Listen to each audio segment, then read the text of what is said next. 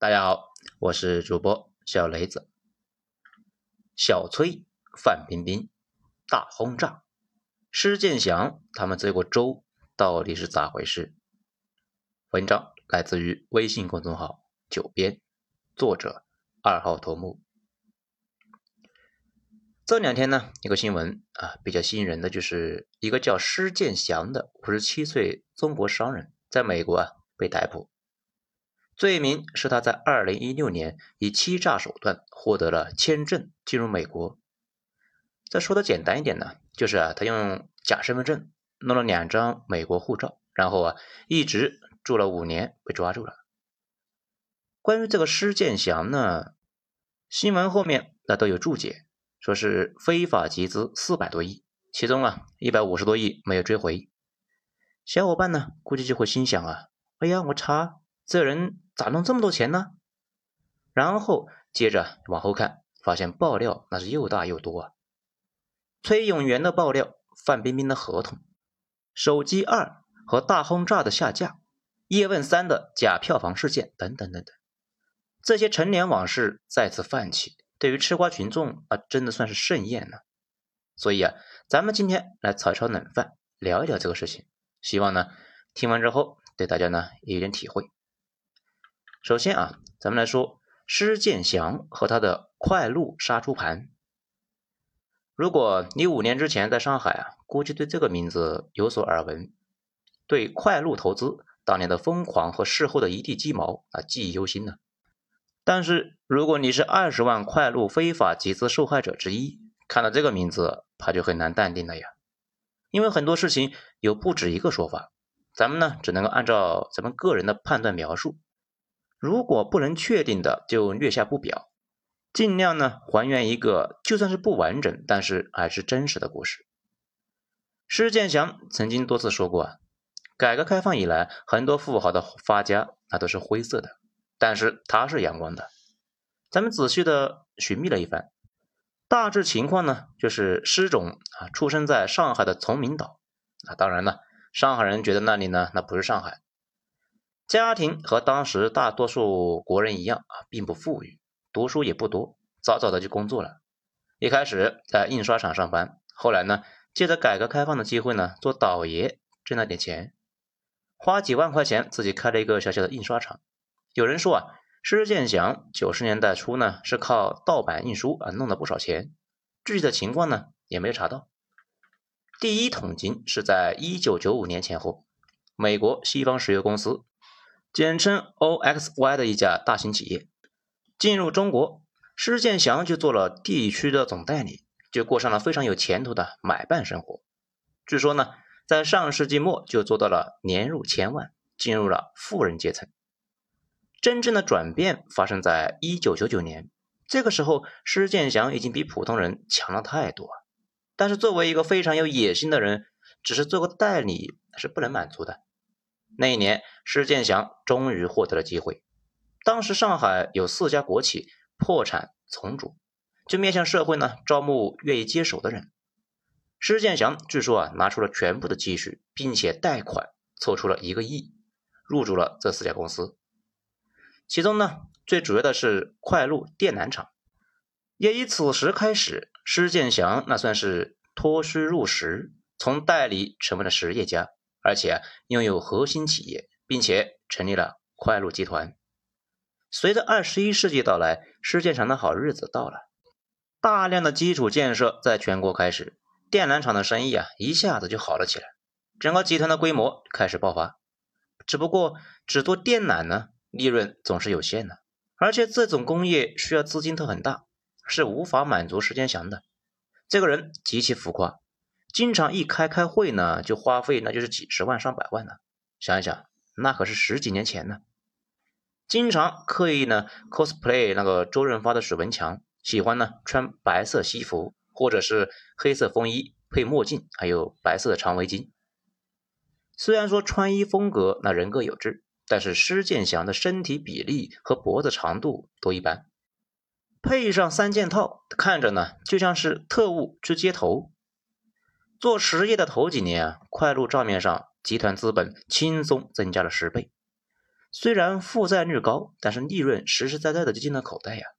于是，从二零零三年开始，施建祥开始注册投资公司，以投资来获取利润，也就是所谓的用钱生钱。查了一下当时的资料，快鹿和大多数企业一样，主业之外呢，都在房地产上面下了很大的资金呢，但是出师不利。在二零零六年前后，国内房产就曾经出现过一次危机。如果不是二零零八年金融危机啊，国家启动四万亿救市，房地产啊真的就凉了。施建祥的房地产投资受损了，虽然没有爆掉，但是啊打击很大。而且呢，据说在财务账面上面出现过大的漏洞，使得快鹿受过严厉的处罚，在银行的资质被下调了很多。这也使得施建祥后来获得资金非常困难。作为一个企业，资金那是一切之本呐。这一次的挫折不可谓不大。一般人呢，遇到重大挫折，胆小的那就怂了，胆大的呢也要观望一下。这个时候，施建祥和一般人不一样的地方就显现出来了。他认定金融投资的路没有问题，只是呢做实业没有前途。于是，从二零零九年开始，施建祥就找到了自己的发展方向。正式的告别了以前的实业家身份，进入资本市场开始表演，注册了一家东虹桥小额贷款公司。虽然说啊名字是小额贷款，其实呢基本上只进钱，也就是啊为施建祥和相关企业融资，然后在二零一二年以东虹桥融资担保成立为标志，一个东虹桥金融帝国开始建立。由于找了几个长期混迹资本圈的大佬做帮手，进入施建祥手里的资金量呢，就开始了一轮的爆发增长。施建祥开了几百个相关公司，把客户的钱通过蜘蛛网一样的管道走账，而一切的基础是他在全上海漫天撒网，密密麻麻的设立了几百个门店，比以国债高几倍的收益率来吸收资金啊，基本上都超过了百分之十啊。甚至呢，在大银行网点边上呢也开店，快鹿旗下金融营业点隐约啊都有盖过银行的趋势啊。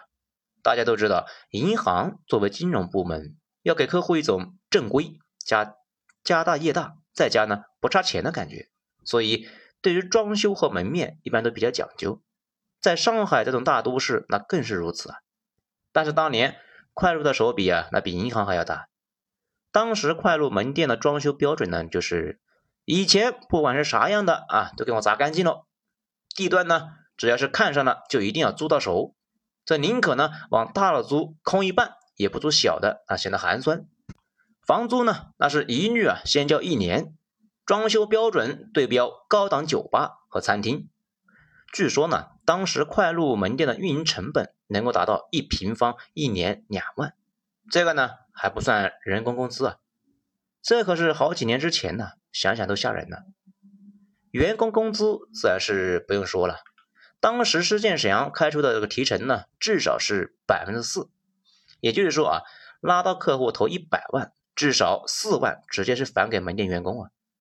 到现在上海那边呢，还流传着一个事情：一个新入职的员工第一天上班，在门口发传单，遇到一个从银行出来的上海老太太。这员工呢，热情招呼老太太啊去店里面坐。这老人家呢也有点累了，又见这家的新店呢好气派呀，于是啊就进来看一看。结果在一阵忽悠之后，那还是一四年前后啊。当时呢，对于 P 二 P 的和各种金融套路，普通人根本就没有防范，所以啊就把所有的钱给投了进来。这个了不起的老太太居然投了六百多万，那个新员工拿到了一十二万多的提成。这个按比例呢，门店和员工啊来分一边一半。你没有听错啊，快鹿的主要客户就是上海的老年人。这按照施建祥自己说的，当时整个快鹿投资公司做到每天一个亿的难储额，这钱呢就像洪水一样冲进来啊，根本拦不住啊。这里呢再多说一句啊，快鹿爆雷之后，那就像普通员工呢就要求啊收回提成。这个有一批员工都非常不理解啊，认为这是自己的劳动所得。据说这也是网上的著名段子啊，就是说我凭本事骗来的钱，你怎么能够再要回去的？这个出处之一就是这里。这跟水一样来的钱呢，都流入了施建祥的手里面，前后将近五百亿。这如何投资呢？先不说，施总啊自己的生活那肯定是有点变化了。他当年有句名言是这么说的：“花出去的钱，那才是钱。”这作为实践主义者，花钱这方面，施总那可以说是一把好手啊。有人说是为了交友，有人说啊是为了报复以前贫穷的日子，有人说这完全就是为了嘚瑟。据说呢，施建祥当年啊包了两个庄园一样的大的别墅。奢侈到在上海能够有同时招呼上千人的私家地方，夜夜笙歌，灯火通明啊！真正的是座上客常满，樽中酒不空啊！这过着王多鱼的生活。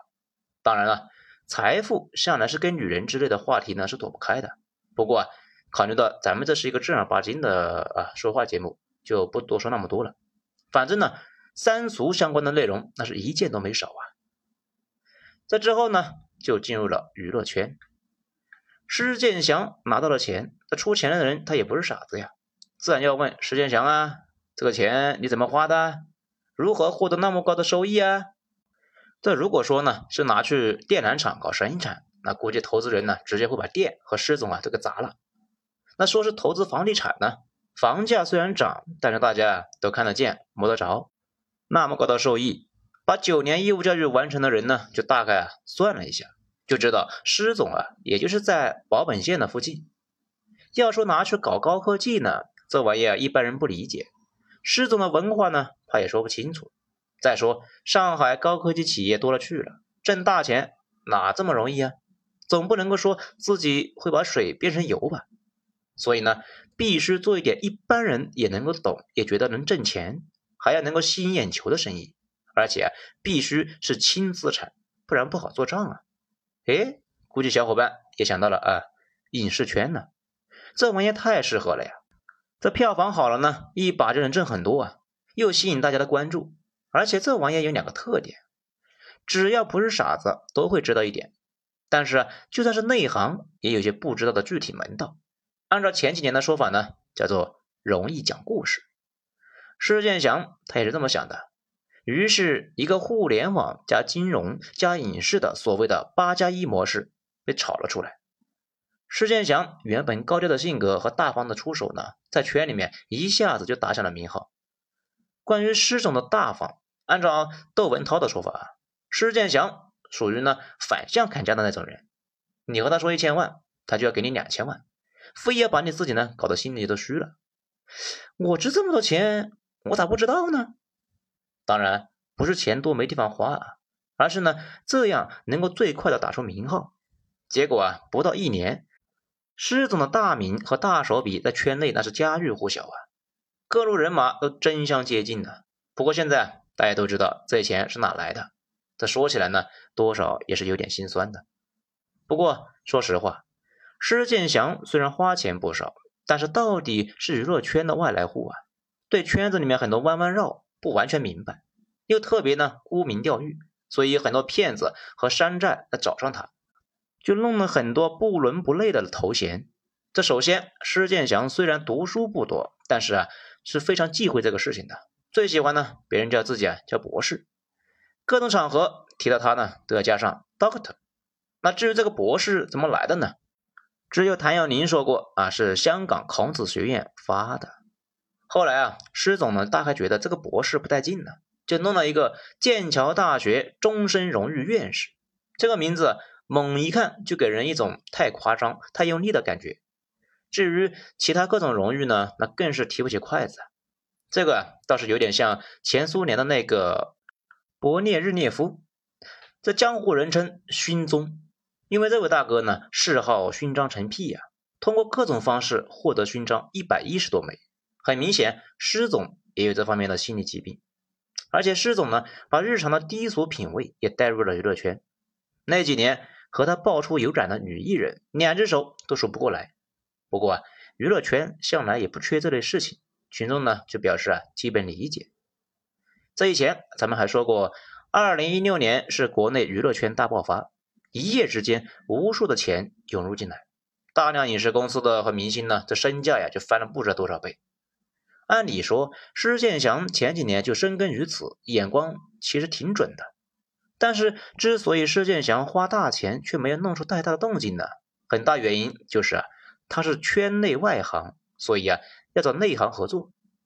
和当年进入金融圈子，施建祥找了很多真正的专家不同，这一次呢，他找来的是杨子和黄圣依两口子。这说起这两人呢，也算是娱乐圈里面一个做投资，一个做演员。只是啊，似乎啥事都没有干成过，特别是杨子，以娱乐圈内行大佬自居，但是这么多年还是让人觉得是个玩票的。至于黄圣依，实在是一言难尽啊，拥有那么多资源却红不起来，这真的算是国内娱乐圈的一大怪现象。虽然说如此呢，这两口子对施总的事业那真的很用心呢，施总的钱又好像洪水一样被花了出去，当然。可能是施建祥本身也不在意，看他投的那些片子呢，我判断啊，要么这个人从来不看电影，要么呢就是揣的明白装糊涂，心思从来没有真正的放在电影上，不然何以拍出这么多垃圾出来呢？感觉啊，可以拍垃圾都不一定能够制造出那么多垃圾啊。如果复盘一下，当时施建祥只是把影视投资呢作为融资的名目，只图有个东西啊让客户看到。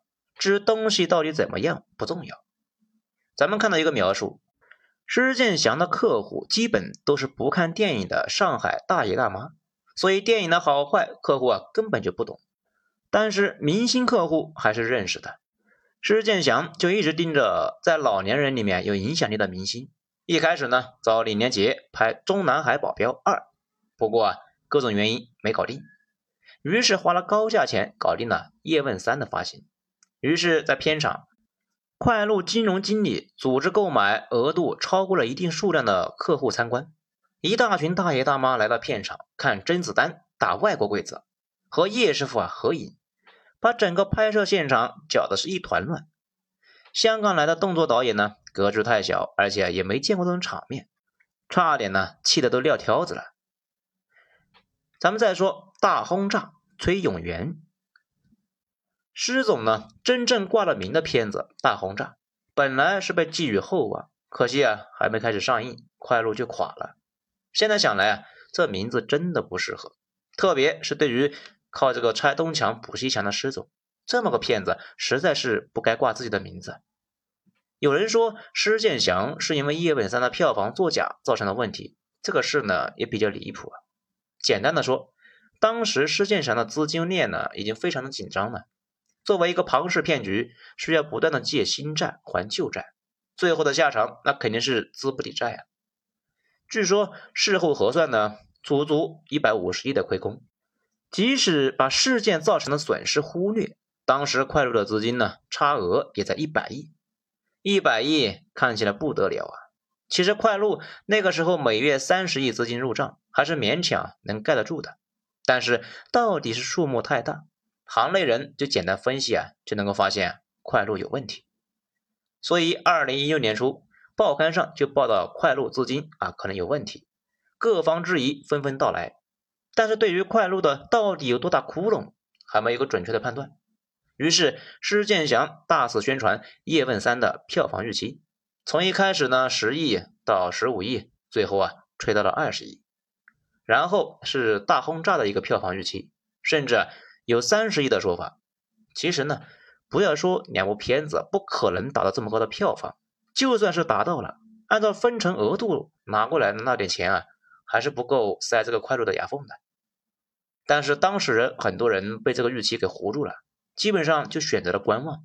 所以当时虽然大家都会搞这个假票房，但是《叶问三》那两百块钱一张、十分钟一场的午夜幽灵场实在是太出格了。被人踢爆之后，大量的客户呢开始挤兑，施建祥出逃，快路集团爆雷，上海二十万投资人血本无归啊，以至于几乎引发了群体事件。快路暴雷和施建祥出逃发生在之后的两年呢，就到了二零一八年，经历了两年的娱乐圈资本大跃进啊，真正的是鲜花着锦，烈火烹油啊。当时的情况，以前呢咱们就说过啊，也不再复述了。结果就发生了崔永元举报娱乐圈阴阳合同的事件。崔永元拿的就是大轰炸的合同。大轰炸在施建祥出逃之后啊，落入了中影集团手里面。在二零一八年，原本呢打算上映的，因为崔永元的爆料，发生了第一轮影视行业大清理，结果范冰冰被罚了八亿，手机二也夭折，娱乐圈爆发了大风暴，无数的所谓的影视公司倒闭，娱乐圈的泡沫爆了第一层。不过在有些传言那里呢，事情的过程还有另外一个版本，具体的真假呢，咱们也不好下结论啊，说出来算是一个别的角度。大家呢自己甄别一下。这据说啊，施建祥和崔永元的关系啊很近。崔永元呢本来就是大轰炸的一个监制和顾问，这个没有太多的证据啊，只是崔永元一直希望拍电影，而施建祥希望借助崔永元的名气啊。很多年轻小伙伴呢可能就想象不到，崔永元自从一九九六年开始做《实话实说》啊，再到后来的小崔说事，电影传奇。我的长征，每一个在当时呢都是现象级的爆款，在老年人中啊知名度那和声望呢那是非常非常的高啊。崔永元在范冰冰受罚之后道歉，说自己呢一开始啊不是冲着他去的，而是呢冲着冯小刚，因为在二零零三年手机对崔永元的抑郁症造成了伤害，那个时候崔永元非常红，冯小刚呢就巴结他，两个人关系还挺好。结果呢，冯小刚把崔永元平时说的事情呢，就拍进了电影里面。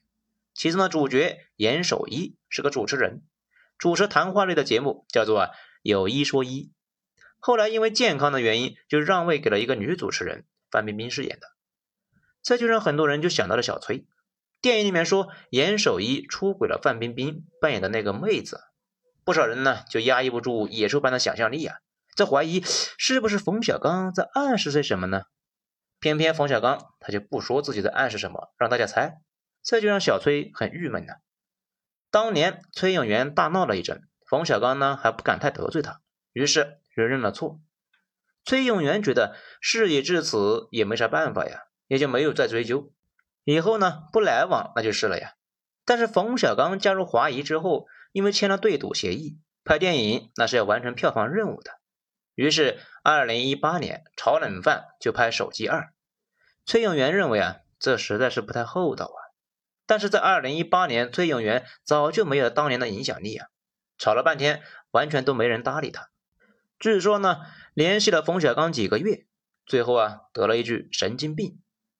按照白岩松的说法，崔永元这个人属于是认死理的那种，要干个事情呢，就非要干出个模样来。当时崔永元没了当初的影响力，也没有打击手机二的武器，然后啊找到范冰冰在大轰炸里面的阴阳合同。至于这个合同的来源呢，崔永元说是在垃圾桶捡的。这通过打击范冰冰呢，使得手机二的主演无法出镜，接着就造成了电影无法上映。原本只是出口恶气，结果啊正好就赶上了国家整治娱乐圈乱象，直接把范爷给干凉了。曾经有人说崔永元的合同是施建祥给的。施建祥在二零一八年有一个不确定的真实性的采访，他感谢崔永元为自己出了气，所以不少人都怀疑啊，合同是不是施建祥给了小崔？小崔呢，为了攻击冯小刚，攻击了范冰冰，进而呢导致了娱乐圈的那顿折腾。多说一句啊，大轰炸在网上面有，还有那种啊专门主播呢讲那种垃圾电影的。也就是把专门的垃圾电影做成八分钟的短视频，稍微一搜呢就一大堆。如果呢你和我一样也看过一遍，那恭喜你将会浪费你生命中的八分钟。之后呢，施建祥逃走以后，很快就上了红通。这个红通大家知道什么意思吧？不过呢，因为有钱，他在海外依旧是高调生活，时不时在网上就晒自己啊奢华的生活。不过最近两年，施总。重操旧业，顺便呢还升级了。借着区块链的热潮，在美国啊大搞空气币，甚至在去年热潮时期创造了十几倍的涨幅。于是这一次就被抓住了。根据拉斯维加斯的警方呢，说是接到了当地朝阳群众的举报，说是有人呢在美国当地搞诈骗。警察来到之后，发现此处正在举办虚拟币的宣传，没有证据认定是诈骗。但是呢，在证件检查中发现啊，宣传发起人施建祥的证件有问题，他所持的两本护照那都是用的假名字，所以呢，以欺诈把人给直接抓了。不过呢，因为中美之间没有引渡条款，再加上施建祥还有钱，打官司可以持续砸钱。毕竟某脱口秀主持呢，一口气换了三个律师，最后啊，还是有高手避免了他在美国的牢狱之灾。施建祥这一次啊，八成也没啥大事，很快就会交钱保释，外加带着电子脚镣在家里边，官司可能会磨磨唧唧的打个几年，大概率呢，稀里糊涂的就算了。不过能抓回来最好，谁不希望这货回来伏法呢？在最后啊，絮絮叨叨了这么久，咱们自己呢也算是明白了两件事情。首先，娱乐圈那就是个大粪坑了，这玩意儿古往今来都差不多。那么少的人却顶着天量的财富，想也不用想会腐败成啥样啊。其次呢，就是咱们老百姓还是要多个心眼呐，不要总是想着赚快钱。不然很容易啊被别人赚了快钱。这不，最近呢还有个通报啊，说是啊在某市发生了百万元的杀猪盘电诈案件六起，受害人呢那全部是单身女性。那二零二一年十一月二日，家住马群的雷某，女，二十八岁，海外留学，被骗一百三十八万。十一月五日，家住南苑的惠某。女，四十岁，中学教师，被骗一百万。十一月五日，家住仙林的姚某，女，三十八岁，大学教师，被骗二百七十万。十一月五日，家住顶山的丁某，女，三十岁，外来人员，被骗九十九万。十一月六日，家住索金村的陈某，女，三十六岁，银行职员。被骗二百四十万。十一月六日，家住爱板桥的单某，女，四十岁，银行职工，被骗二百四十二万。警方提醒：杀猪盘始于恋爱，热于投资，终于诈骗。不是你不小心呢，是骗子比你懂感情。下载国家反诈 APP，实诈请拨九六幺幺零。这施建祥呢，走了已经好几年了，但是杀猪盘的戏码却是不断上演。刚才查了个数据呢，说是去年抓了三十七万诈骗犯，可见很多人民群众啊，过去几年里面并没有学到什么。这个呢，这个章节啊，也算是咱们今天的一个小小的目的。如果能够让一小部分人提高警惕，那也算是没有白说啊。好，本章就说完了，谢谢收听，咱们下章接着继续。我是主播小雷子，下章见。